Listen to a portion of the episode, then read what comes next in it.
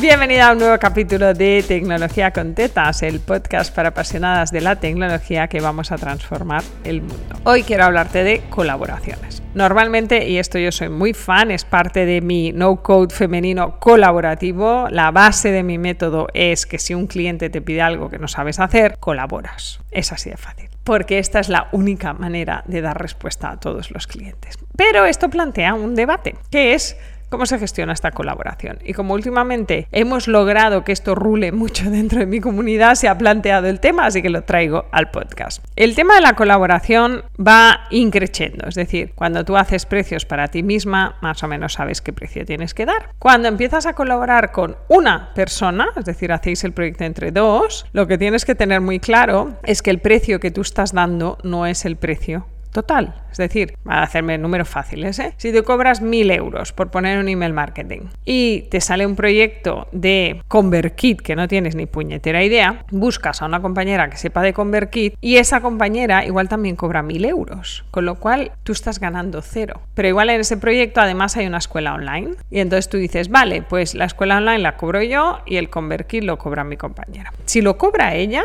es su precio, pero ella se apaña con el proyecto. El tema aquí es que el cliente es tuyo. Y entonces el cliente te llama a ti para responsabilizarte de los tiempos del otro proyecto. Así que yo te recomendaría que cuando hagas un proyecto en colaboración añadas más o menos un 20% al presupuesto por cada colaboradora.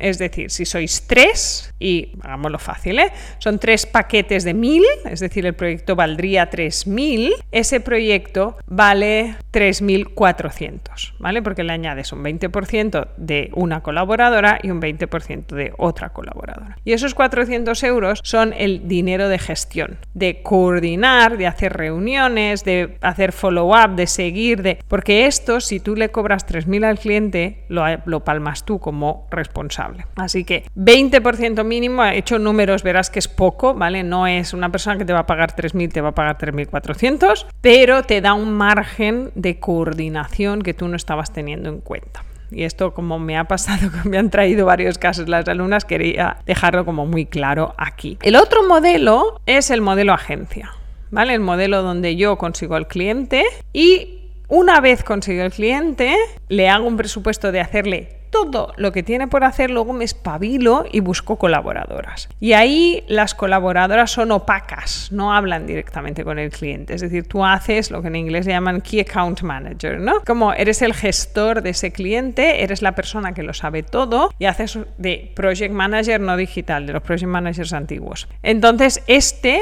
rol, en realidad muchas veces la persona que ha conseguido el cliente es que no está haciendo parte del trabajo, está haciendo una parte muy pequeña del trabajo. No, pues igual yo monto el Calendly, porque total, esto ya lo sé hacer, lo hago yo. Y, pero voy a todas las reuniones con el cliente. Entonces, este modelo no es un modelo de colaboración entre freelancers, ¿no? Donde le pones el 20%, porque tu labor es de cuidado y amor del cliente. Y entonces necesitas un modelo de precios de agencia. Las agencias en general, cuando el margen es inferior a 40%, no se meten. Así que yo te diría que entres siempre con un margen del 50%. Para hacerte el caso real de este proyecto que tenía tres patas de 1.000 euros, que cuando lo hemos hecho entre tres freelance, donde cada freelance se hace responsable de su lado y tú coordinas, pero no estás encima, no es tu labor, ¿no? Nos salían a 3.400. Cuando lo pongo en modelo agencia, me salen 4.500, que es el 50% más. Esta es la diferencia, pero esta diferencia es lo que le cuesta al cliente la coordinación. Piensa que cuando eres tres freelance haciendo tres proyectos distintos, que el cliente es tuyo, pero cada una habla directamente con el cliente, hay una parte de coordinación que asume el cliente, ¿no? De, ay, me queda pendiente mandarle el listado de clientes para que haga la importación o mandarle las cuentas contables para que configure el sistema de facturación, ¿vale? Estas cositas en el primer modelo, en el modelo de colaboración, las hace el cliente.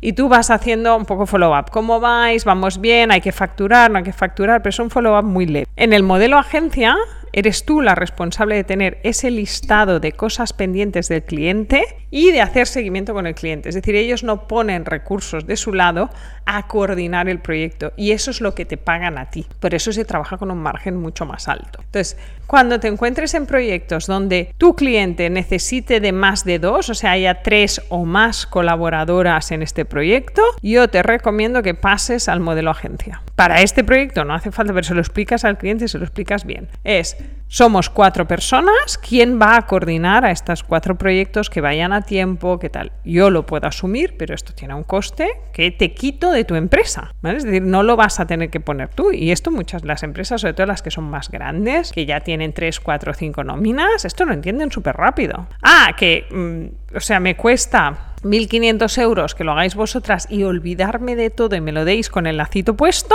de puta madre te lo pago. Que no, vale, pues entonces tienes que liberar a una de esas cuatro personas que tienes en nómina y me tienes que liberar como un 20% para que haga esta coordinación. Ah, vale, hostia, no lo había visto así, pues igual sí te lo pago. ¿Vale? Pero es una conversación que hay que tener, no os rajéis. Ya sé que esto de subirle el 50% al precio, pero hay que poderlo explicártelo a ti misma, por eso te lo estoy grabando, te lo explicas a ti misma para podérselo explicar al cliente. Porque si no, lo que está pasando es que estás haciendo este proyecto a 3.000 y estás ganando cero, de hecho estás palmando pasta, amiga, porque te estás comiendo toda la coordinación y eso no mola. Y así al final acabas colaborando con tus amigas y acaba apareciendo este sentimiento de, joder, ellas están cobrando y yo estoy perdiendo pasta y el cliente era mío. Y ese es muy feo ese sentimiento. Y es poco recomendable para seguir siendo amiga de tus amigas técnicas.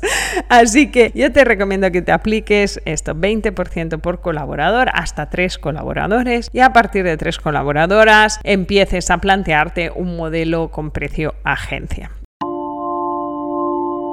Espero que te sea útil el consejo de hoy y yo te escucho la semana que viene en un nuevo capítulo de Tecnología con Tetas, el podcast para apasionadas de la tecnología que vamos a cambiar el sector para transformarlo en no code femenino y colaborativo.